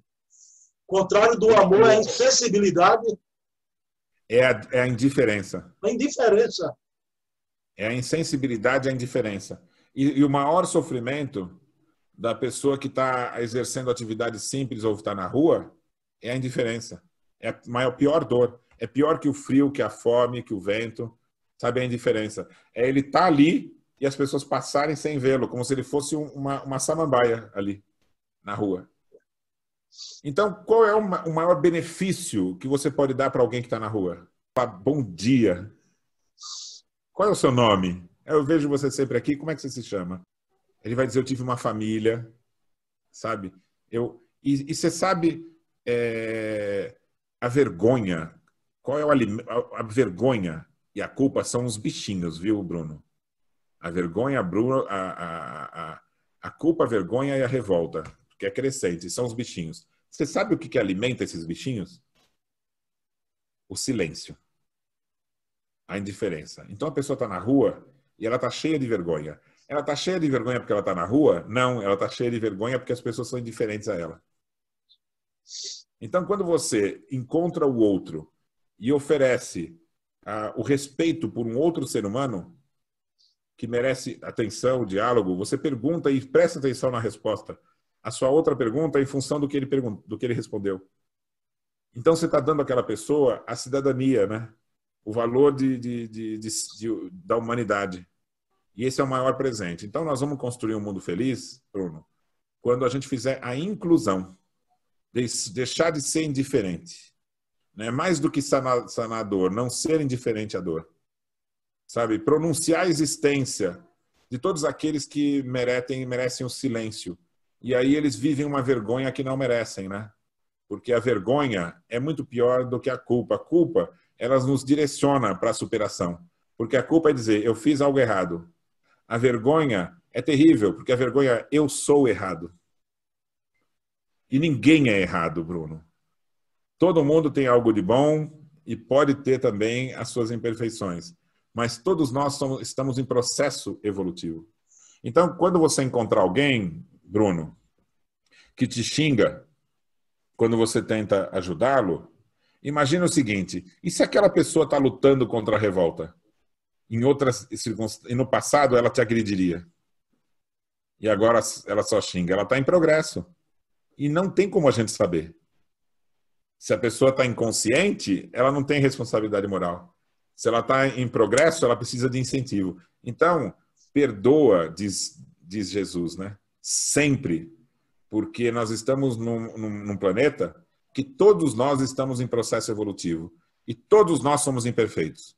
Se você não é imperfeito porque não tem uma, uma imperfeição objetiva sua, nós somos culturalmente imperfeitos. Né? Vou te dar um exemplo. Você aceitaria alguém que mantém uma pessoa como escrava? Hoje a gente não aceita. E há 100 anos atrás era comum, concorda? 200 anos atrás. É, hoje, há quem mate animais para se alimentar. Culturalmente é uma, é uma questão aceita, não é? Daqui a 200 anos vai ser uma aberração. Uma aberração. Então, nós participamos de uma sociedade imperfeita e precisamos reconhecer, em função disso, somos imperfeitos. Se somos imperfeitos, devemos ter tolerância um com os outros, né? Porque a Paulo, gente está. Paulo, mesmo... você tocou num ponto aí muito importante, né? Inclusive, uma, essa semana a gente conversando, você me disse uma coisa muito séria, né? Questão da autonomia. Quando a gente fala de autonomia, tem a questão da nossa postura também, não é? Aí vem a questão da, da, da indiferença que você falou. Paulo, para mudar esse estado de, de coisas, né? você falou até você não ser indiferente e buscar promover o ser humano, né? Aí muita gente pega essa ideia de autonomia, Paulo, aí diz, né? veja bem, mas isso é muito no, no campo abstrato da filosofia, né? Essa coisa da autonomia. Temos é que agir para mudar esse status quo, promover o ser humano. Aí eu gosto muito, Paulo. Aí hoje eu vim entender. Vejam que é o fio da meada, né? Quando você diz que admira Mahatma Gandhi, né? Aí eu hoje eu estou entendendo, estou entrando no coração de Paulo, eu ia dizer na mente, mas é no coração. Paulo, aí você diz que governo gosta de povo acomodado povo não pode ser acomodado. Aí a gente fica logo animadinho da Silva. Então vamos agir, vamos mudar isso, vamos. Agora, você disse que vamos reivindicar, vamos nos mover agora de forma pacificar. Né? Eu queria, Paulo, que você apontasse isso, a autonomia e o pacifismo como é que, que o, o, o, quem conquista a autonomia deve querer mudar esse mundo, essa indiferença, sem violência, não é, Paulo? É, veja bem, é, estudei muito Tolstói, Gandhi, Tagore, e sei que eles influenciaram. Né, ah, você sabia que um, um expoente da luta pela superação do preconceito nos Estados Unidos Martin Luther King, sabia que ele era admirador de Gandhi? E, e, e, e foi inspirado pela proposta de Grande Tolstói? Né? O americano Thoreau, ele, ele desenvolveu uma teoria no, nos Estados Unidos de que nós precisamos do simples para sermos felizes.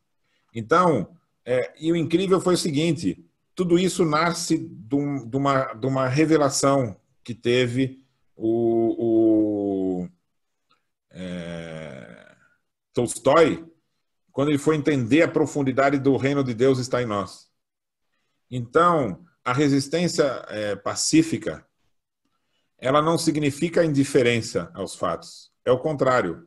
Né? Então, o, o Gandhi, quando taxaram o sal na Índia para explorar o povo, o que, que ele fez? Ele falou assim: não, o, o, o, o sal que eu for, se eu for comprar no mercado, vai ter, vou ter que pagar um imposto. Eu não, eu não acho correto o imposto.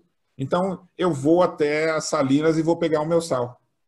Então, é, estudando todos esses grandes nomes e também é, os pensadores da Revolução Francesa, eu encontrei um conceito interessantíssimo, que é assim: é, eu não vou contra a lei, eu não desrespeito a lei, mas eu vou investir todo o meu esforço para mudá-la. Entendeu? Você não respeitar a lei, você não está causando mudança. Mas você lutar para mudá-la, mostrando a sua contradição, é o que tem que é o que nós temos que fazer, a resistência pacífica. Uma senhorinha nos Estados Unidos, em, em, em pleno regime próximo do apartheid, né, que se vivia lá no sul, né, ela deveria, pela lei, ceder o lugar dela para um branco ela, ela, ela, ela negra, só uma lei dizia, você tem que sair daí. Né? Ela, faz, ela, ela pensou assim, eu tenho o direito de não sair daqui, se vocês quiserem me prendam, mas eu não vou sair daqui. Entendeu? Ela não agrediu o homem, não xingou na, no homem, não fez nada. Ela só falou: eu sentei aqui e vou ficar aqui. Isso revolucionou, porque as pessoas perceberam o absurdo do detalhe. O Gandhi foi lá apanhar o sal, sabe? É, o, o Tolstói, milionário, foi viver numa comunidade com os camponeses. Então, os gestos, né? A Joana d'Arc, uma mulher, né? Moça, foi lutar na guerra, né? mostrando uma bravura que os homens não estavam alcançando. Então, a Cora Coralina, Bruno Tavares, foi ser poetisa velhinha, com a força da palavra ali, tocando o coração do, do Drummond de Andrade, que deve ter imaginado, puxa, eu, eu trabalhei, estudei minha vida inteira para fazer poesia, e essa velhinha faz aí nesse quartinho, né, fazendo doce na, no fogão a lenha, faz poesias belíssimas, e lançou ela, e ela se tornou uma poetisa velhinha. Então, o mundo está dizendo para gente, né, o Allan Kardec, né, na, na, conversa com os espíritos, o que nós temos que descobrir, Bruno, é o seguinte: é, se a pessoa quisesse mudar o mundo e tirar dele a fome, sem a tecnologia que a, que a revolução científica fez, não ia conseguir. Então a ciência fez um papel fundamental, que é fazer com que alguém que está lá em Recife conversar com, com outro que está em São Paulo é, é, sem sair de casa. É tecnologia. Então, a revolução científica transformou o mundo. Conhecer essas características que nós falamos do espírito, de que a moral não está na obediência, a moral está no esforço da vontade. Né? Eu, eu quero ser senhor dos meus atos. Então, nós temos que ser mais fortes, Bruno, do que a, do que a mídia, do que a moda, do que a sociedade manda. Eu tenho que ser eu mesmo, com as minhas escolhas com a cultura que eu, que eu, que eu, que eu recebi, com a transformação que está ao meu alcance, com os valores que eu trago das outras vidas. Né? Então, a, a resistência pacífica é fundamentada no seguinte: quando a gente compreende a si mesmo, da mesma forma que a tecnologia da ciência tornou o nosso mundo moderno, nós vamos criar uma, uma tecnologia de transformação do ser humano. Que é ele começar a perceber que se ele fizer o esforço para ser senhor de si mesmo, ele se torna invencível, poderosíssimo. Né? E essa força interior é que tem que ser a nossa conquista. E o primeiro passo para você fazer o indivíduo começar a pensar nisso é ajudá-lo a acreditar em si mesmo. E para que a gente faça com que ele acredite em si mesmo, vamos sair da indiferença. Sabe? Não é dar só o alimento para a pessoa que está passando fome. É a forma de dar esse alimento sabe? É, eu fiquei extremamente tocado, Bruno, quando Kardec recebe uma carta de um homem interessado em, em, em implantar um jornal espírita na sua cidade. Um homem muito rico, sábio tal.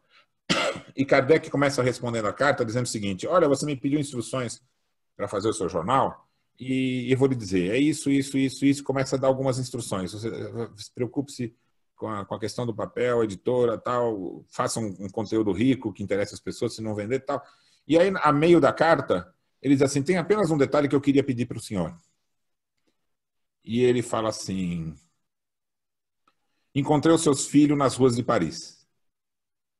Ele estava passando fome e largado. Eu trouxe ele para casa, dei-lhe roupa, dei-lhe comida, escutei sua história. E ele me disse assim: é, Eu sou um homem honrado. Eu trabalhava, né, meu pai acompanhava isso da cidade dele, mas me fizeram promessas de um emprego melhor. E me convidaram para largar esse emprego para pegar esse outro melhor, que eu teria mais incumbências, um salário melhor. Eu acreditei. Mas assim que eu abandonei esse, esse emprego, essa pessoa não me empregou. E eu fiquei sem saber que rumo tomar e acabei nas ruas. Aí Kardec ouviu o que ele disse e foi tirar a informação. E aí escreve para o pai: O seu filho é honrado. Eu conferi a história que ele me contou e é verdadeira. E aí eu peço ao senhor: ele vai lhe escrever pedindo ajuda. Por favor, receba-o. E se não fizer por ele, faça por mim. Eu termino essa carta extremamente emocionado, porque Kardec, ele não deu comida. A comida que ele deu, a roupa, o banho, foi o gesto provisório. Depois ele soergueu a alma daquele, daquele rapaz.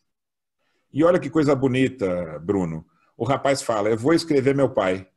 E ele toma cuidado de instruir o pai sobre as circunstâncias para que a resposta do pai seja positiva para ele. Para que aquele, aquele rapaz visse o, um, o fruto positivo do seu esforço. Nossa, meu pai está acreditando em mim, né? Eu também acreditei em mim. Kardec acreditou em mim. Eu vou em frente. Então, é a mais profunda expressão da autonomia moral, que é assim, nós, o, o espírita diante do, do, do, do, outro que ele busca ajudar, é, é a atitude de soerguê-lo. E o nosso exemplo é Jesus. Jesus, quando ele chegava para alguém que pedia para ele, é, Jesus, você me cura, ele diz assim, você quer isto? O que é que você quer? Eu quero me curar, ou seja, aonde está a tua vontade? Porque a alavanca da cura é a sua vontade. E aí ele fala: Eu quero me curar, Jesus. Aí Jesus faz o procedimento da cura, o rapaz se vê curado, e aí fala: Muito obrigado pelo que você me fez. Ele falou: Vá, você se curou. Então, é, esse soerguimento né, de dar atenção, né, a moça é, que era considerada impura, né, a samaritana lá, Jesus está com sede, chega perto e fala: Me dá um pouco de água, mas eu não posso te dar essa água impura. Fala assim: Não, é, a, água, não, essa água não é impura. Né? A, aí ele vai explicar a diferença da, do pão verdadeiro, né? Do pão que alimenta eternamente, né? Do pão transitório. Né? Ele pergunta para ela assim: quem é o seu marido? Ah, é fulano de tal. Falou, é, mas é, e por vidência, né? Você já teve quatro ou cinco maridos, né? E qual deles é o teu marido, né? Então o que, que ele está dizendo? O conceito de marido não faz com que aquela vivência momentânea seja o que você espera. Né? Então, a, a verdade, a conquista que liberta, não é o bem material que está aqui na sua volta, é o entendimento. Então, Jesus estava falando das verdades eternas, da, das conquistas eternas. Né? Então, compreender a nós mesmos e descobrir o propósito do espírita, que é o propósito do espírito. E é inesquecível, Bruno, quando Kardec pergunta aos espíritos: qual é a tarefa que o espírito tem? Resume a melhorar-se?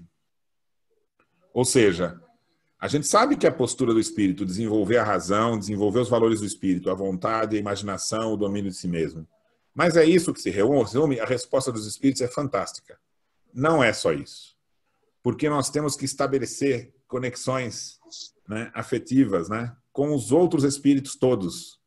Os mais simples, oferecendo a eles ajuda e o exemplo. Os iguais, agindo por solidariedade, por cooperação, para o trabalho ser conjunto. E os que sabem mais, a gente tem que ouvir o exemplo e, e a inspiração. E isso, Bruno, de hoje para sempre. Porque conforme você for evoluindo, Bruno, mudam os simples, os mais simples que você. Né? Mudam os iguais e mudam os que mais sabem. E isso vai sempre ser assim. Sempre nós vamos ter espíritos mais sábios, outros iguais. Então, tem duas metas: melhorar-se e estabelecer as, as conexões de empatia com os outros mais simples iguais. Esse é o nosso tesouro. Paulo, eu te agradeço muito. Olha, eu, eu vejo muito suas lives, né? Mas você aqui hoje, eu estou adorando, você trouxe um, um, um, componente tão emotivo dessa visão de, de, de, autonomia que eu lhe agradeço, né? Ô, Paulo, só um detalhezinho que não fugiu da minha observação. Você citou um fato tão bonito de Kardec esses fatos também vão aparecer nas cartas, fatos como esse que você Não. citou aí. Essa é uma carta. Essa é uma. Aquelas que. Eu, eu percebi. É. Eu percebi. E agora, na, na, na, na próxima terça-feira, vai ser o lançamento do convênio estabelecido entre a FEAL, o CEDOR, né, Centro de Documentação e Obras Raras, e a Universidade Federal de, de, de Minas Gerais, né? E a, a, a, apresentação pública do conteúdo do, do material do Canuto vai ser pelo portal da universidade. Que coisa maravilhosa, né? E o lançamento disso é na próxima terça-feira. Você está convidado a acompanhar esse evento que começa às sete da noite. Nas Vou redes ver. sociais é fácil encontrar os links. Vou ver tudo. Ô, Paulo, aí a gente já entra para finalizar nossa reunião na parte da pesquisa. Hoje, Paulo, o, o, eu Veja bem, o Espiritismo começou pela pesquisa, mas a pesquisa foi deixada de lado né? durante muito tempo. Né? Agora eu posso dizer, Paulo, que chegou a hora da pesquisa e a hora é agora. Né? Agora, veja bem, com a diferença que essa hora da pesquisa ela não vai mais passar. Porque até não. os novos meios vão nos ajudar. Mas, Paulo, mas eu queria aqui, em homenagem a todo o esforço de pesquisa dos pesquisadores, deixando de lado, Paulo, as polêmicas, e você sabe que, que existem, né? E, e, mas eu queria que, que você falasse algo aqui para a gente não terminar essa reunião, esse trabalho pioneiro né? da querida Simone Privato Goidaniste, né? quando ela vai lá na Biblioteca Nacional de França, então, e usando metodologia. Então, a, a, como é que você avalia, Paulo, esse trabalho da Simone? Ele serve como baliza, um marco para o que está tá vindo de agora em diante.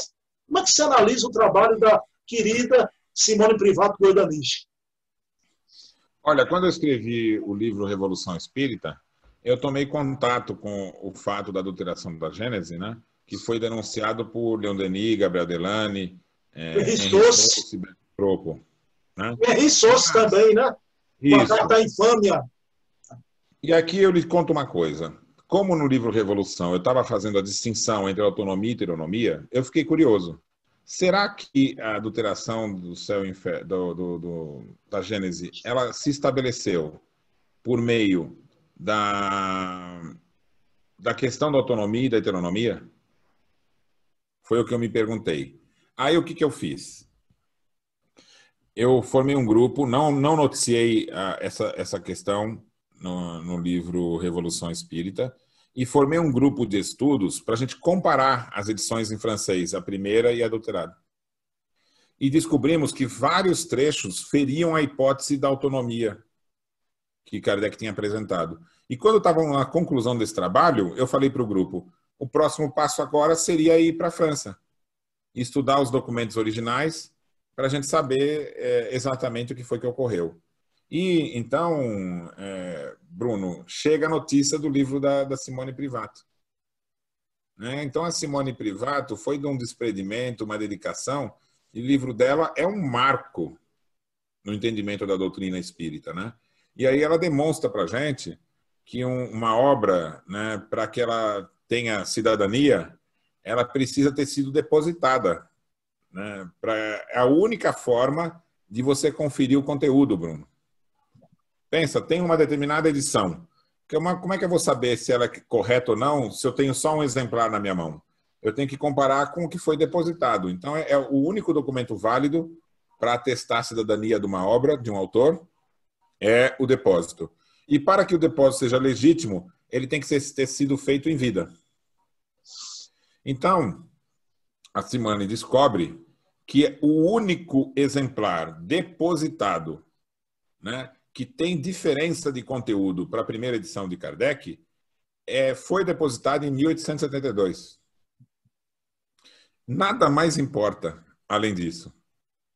Porque qualquer outro, como foi encontrado um exemplar que está grafado 69, que não é uma edição, é um exemplar. Edição é aquilo que foi depositado né, em vida pelo autor. Então, não muda nada do que a Simone Privato estabeleceu em sua obra, e isso passa a ser a referência para todos os autores. Isso é referência não só para Kardec, para qualquer ator em qualquer época. Né? A, a, o depósito é, legal é a referência para dar legitimidade. Né? A minha obra está depositada na Biblioteca é, Nacional e qualquer discussão de conteúdo tem que ser em torno do exemplar depositado, que é o que prova que foi o que eu escrevi e entreguei um exemplar naquela. É como se fosse um registro em cartório, né? De, de, do conteúdo de uma obra. Então, você, isso muda a abordagem, Bruno. Você me permite só uma coisa e você volta imediatamente para Simone. Eu gosto muito do, do Marco Milani, porque ele faz a comparação do texto da, da primeira edição com a quinta, e não pode ter sido Kardec, Paulo, né? Porque a quinta é piorada, né? Como você disse, principalmente. A causa prejuízo, né? Da, da, da autonomia, não é? Mas continue. Aí Simone verdadeiramente. É, e, e, aí é, ela traz, ela tira a discussão de um debate sem frutos, de ficar falando, ah, é, é dele, não é, ah, é bom, não é, ah, é ruim, não é, altera, não é, e sai do campo doutrinário e entra no campo jurídico. Né? Quer dizer assim, só é válida a, a, o exemplar depositado. Por isso que toda a equipe do espiritismo francês e francófono, né, quando se reuniram-se em torno da questão, a reunião durou cinco minutos, Bruno, com aquela eh, objetividade do europeu, né? Eles, eles se reuniram e disseram o seguinte: bom, o conteúdo alterado foi depositado quanto? 1872. Kardec morreu em 1800, o Hippolyte Leon morreu em 1869, três anos após a sua morte. Então, o conteúdo válido é da primeira edição, acabou a reunião não há mais nada que se discutir. Né? Então, todos os outros indícios, eles confirmam, mas o único é, documento válido é o depósito judicial, isso não sou eu que estou dizendo. Isso é quem diz, é a, a, a justiça né, e, a, e a autoridade universal, porque praticamente todos os países adotam esse, esse, essa postura. Né? Só no Brasil, infelizmente, Bruno, nós temos é, divergências de viés ideológico, que, é, que não ocorre em nenhum outro país o, o movimento espírita vivencia esse viés ideológico, que é o fato de é, algum, alguns daqueles que, que publicam a obra de Kardec né, é, adotam a hipótese rustanguista, que é um, um, desvio da proposta de Kardec, mas levam em conta como se isso fosse uma realidade, né? Então, isso é, um, é o mais absurdo desvio, né? E, e, vai morrer isso no passado. Vai fazer parte do. do, do, do dos, quando, quando, a gente quer ter uma noção de realidade, Bruno, procura na, na, na internet né, a, as catacumbas de Paris. E aí você vai ver a imagem de, de crânios humanos assim, enchendo as paredes. Então, a, a nossa personalidade é, é, é um, um, crânio que enche as paredes, né? O, quem somos nós? É o Espírito Eterno, né? Então, a gente deve se apegar ao que foge da matéria, né? Porque a, a, a personalidade é, é, um, é um grão né? Na, no nosso processo evolutivo. É um instante, é um segundo, né? Então, a gente deveria ser um pouco mais frugal, né, se apegar menos ao que acontece no mundo, né? Porque nós somos muito mais do que isso. Nós somos espíritos eternos. Meu querido, então, Paulo, eu não podia é, sair, você vai fazer uma, uma sei lá como, você vai fazer, atender um, um pedido meu rapidinho, a sua resposta mais rápida, né? Meu amigo, eu costumo dizer, as pessoas dizem, olha, esse negócio de vegetarianismo, né? não leva à evolução espiritual. Aí eu costumo inverter as bolas, né, Paulo? Né? Eu digo o seguinte: olha, não é o, vegetarianismo que leva à evolução espiritual, mas como você mesmo disse daqui a 200 anos, né? a evolução espiritual é que levará a humanidade ao vegetarianismo um dia, né? Então você não sabe a minha alegria, Paulo. Eu soltei foguetão quando soube do rapaz, Paulo, o cara da autonomia é vegano, não é? Então, meu amigo, me diga uma coisa, somente isso. Essa, a, a busca da autonomia tem a ver até com a alimentação. Paulo Henrique de Figueiredo e com os vícios, é, né? A, eu poderia te dizer em rápidas palavras. Né? A, a questão da alimentação, ela não é uma preocupação individual, é uma preocupação coletiva. É, o ser humano, quando ele começou a pensar por si mesmo e superar os limites do instinto, ele caçou animais maiores. E para isso ele conseguiu alimentar a, a, a, os, os velhos, os doentes né? E, e, as crianças. E isso deu um salto na evolução. Mas a população daquela época era muito estreita, muito pequena. Né? E a gente estava muito perto da animalidade. Né? Hoje, a gente tem que fazer esse mundo ser habitado concomitantemente por bilhões e bilhões de espíritos, né? porque é isso que a nossa, o nosso planeta comporta. E a gente tem que fazer uma conta simples. Hoje, 50% dos grãos é destinado à produção de carne que alimenta 20% das pessoas. Então, é, 10% das pessoas, desculpe, Bruno. Se eu usasse 100% dos grãos do mundo, a gente conseguia alimentar 20%. Então, essa conta não fecha. E o que, ela significa? Ela significa que a gente não pode destinar a água potável, que é um bem que, que, que termina, para alimentar os animais, para que eles sirvam de alimento por meio da sua, da sua morte. Né? O que nós temos que fazer é nos alimentar da diversidade do que a natureza nos oferece né, nos vegetais, nos grãos e, e, e nos minerais que eles absorvem, de tal forma que a gente né, não precise da carne dos animais, mas que todo ser humano tenha alimento disponível. Né? E essa vai ser o raciocínio simples que vai fazer com que a humanidade é, abandone esse capricho de comer a, a carne de um, de um, ser vivo, né? Para que a gente tenha uma alimentação que é tão rica, né? Quando você esquece a carne e adota uma alimentação vegana, você nem lembra mais que é vegano, né? Porque o, você cria um novo hábito, um novo cotidiano, né? Então eu acho que isso vai ser um gesto que vai acabar convencendo a todos quando a gente se preocupar mais com o coletivo do que a satisfação pessoal. É, Paulo, eu costumo dizer, e a gente que gosta muito de ler, né? Mas seja vegetariano. Eu não tenho, não me lembro, Paulo, de ter tido uma dor de cabeça. uma é. dor de cabeça. Né? Me diga só uma coisa, rapidinho. A esposa é, é também vegana em casa. É, em casa fica fácil ser vegano, porque nós somos todos veganos em casa. Eita, que coisa então, boa. Então a, a, gente não, não, não, vê, não vê diferença no, no cotidiano, né? Porque aqui se abriu a geladeira, a comida é vegana. Pronto, meu amigo, olha, Paulo, vamos fazer de conta que a reunião terminou, né? Você é palmeirense ou corintiano? Eu não sou nenhum dos dois. Eu venho de uma família, eu venho de uma família de italianos, da Lapa. Então, palestra. Todos eram, todos eram palmeirenses, né? Porque meu avô ele chegou a jogar no Palestra Itália. Né? E é, e aí, um dia ele chegou para mim, moleque, e ele falou assim: Paulo, nós vamos lá na, na, na, na, Rua do Comércio, eu vou te comprar um uniforme do Palmeiras. Aí eu falei: Não, vô, eu não quero, eu não sou palmeirense. Falou: Por quê?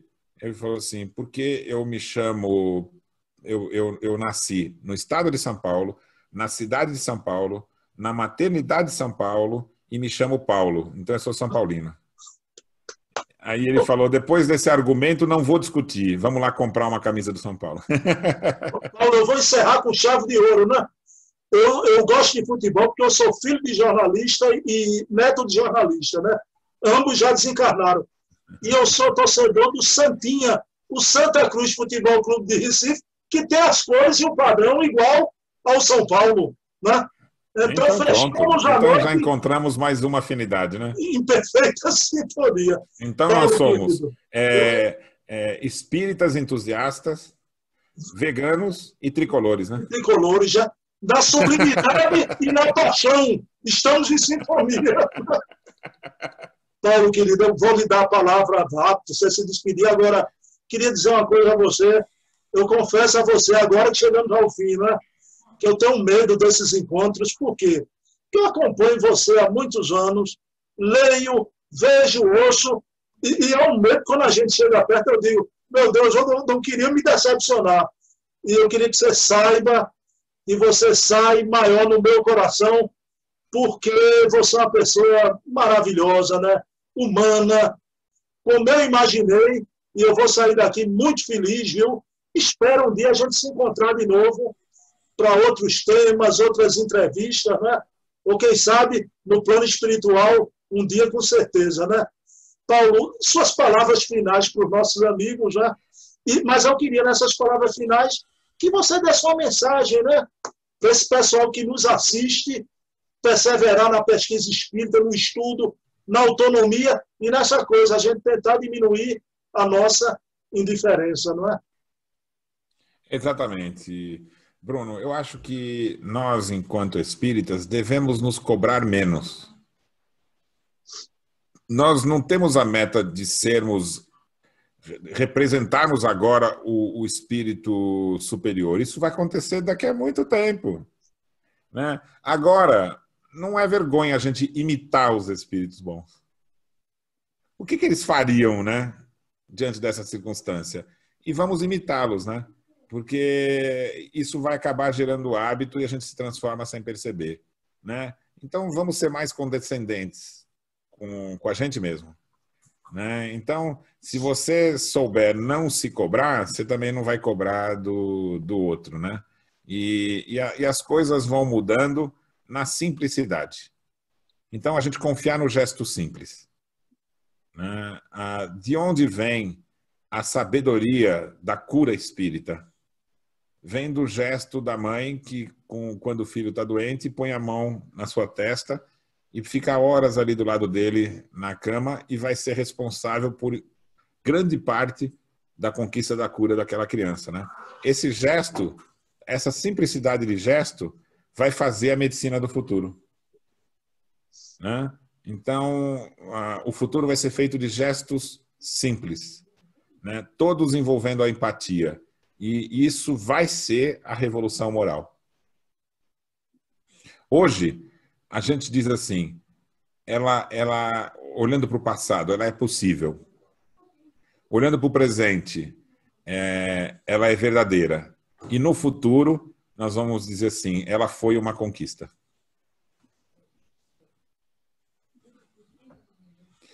E prazer em conhecê-lo, viu, Bruno? Não, prazer. Fiquei muito feliz. Prazer imenso. Eu tenho certeza e eu tenho certeza que se a gente tivesse um do lado do outro, em vez de estar aqui mediado pelo computador, né?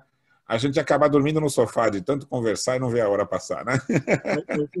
Você é o legítimo discípulo de Herculano mesmo, porque dizem, Wilson Garcia morou aqui em Recife, disse que Herculano era isso, né? Folgazão, conversava muito, é. né?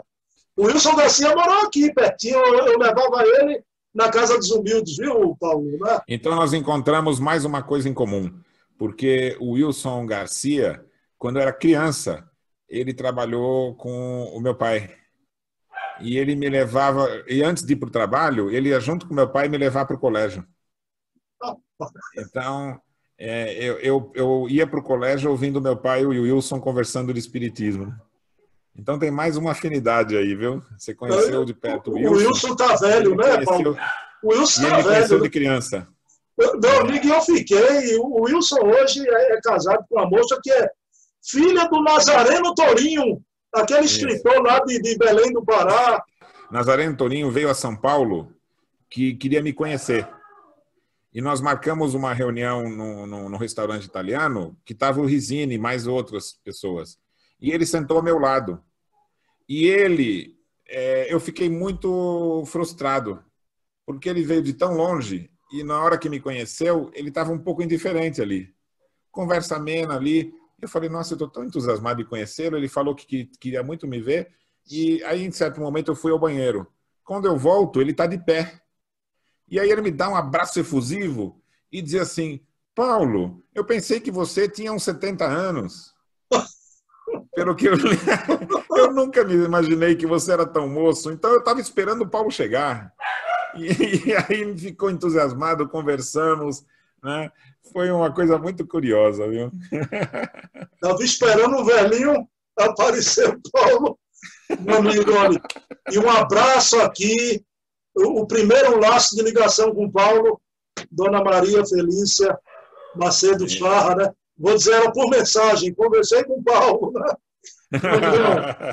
Vamos fazer uma prece rápida, bem rápida, então, vamos agradecer aos vezes espirituais do trabalho do Paulo, do, do, nosso trabalho de divulgação, da Casa dos Humildes, de todo esse trabalho de pesquisa no Brasil, e que possamos ter a mensagem final de Paulo, o alto perdão.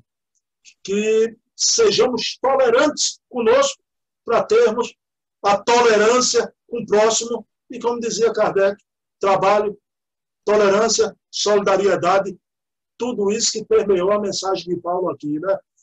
Querido Paulo, você está aqui no meu coração. Me permita, a partir de agora, chamá-lo de amigo. É muita pretensão, mas me permita, viu? Paz e é, bem, é, é, viu? É recíproco o sentimento. Muito obrigado. Fiquei muito feliz dessa nossa conversa. E você arrancou coisas que eu nunca tinha contado, hein, Bruno? Não, eu tô. Eu vou dizer uma amiga, é, é a Valéria Pessoa, viu? Vou dizer ela, você viu? Eu fui lá fundo em Paulo, não consegui tirar coisa de Paulo. Amigão, muita paz, viu? Muito obrigado, obrigado pela oportunidade. Viu? Minha oração hoje, de, de fim de noite, será por você e pelo seu trabalho, viu? Muita paz, meu amigo. Obrigado. Muita paz. Até a próxima. Tchau.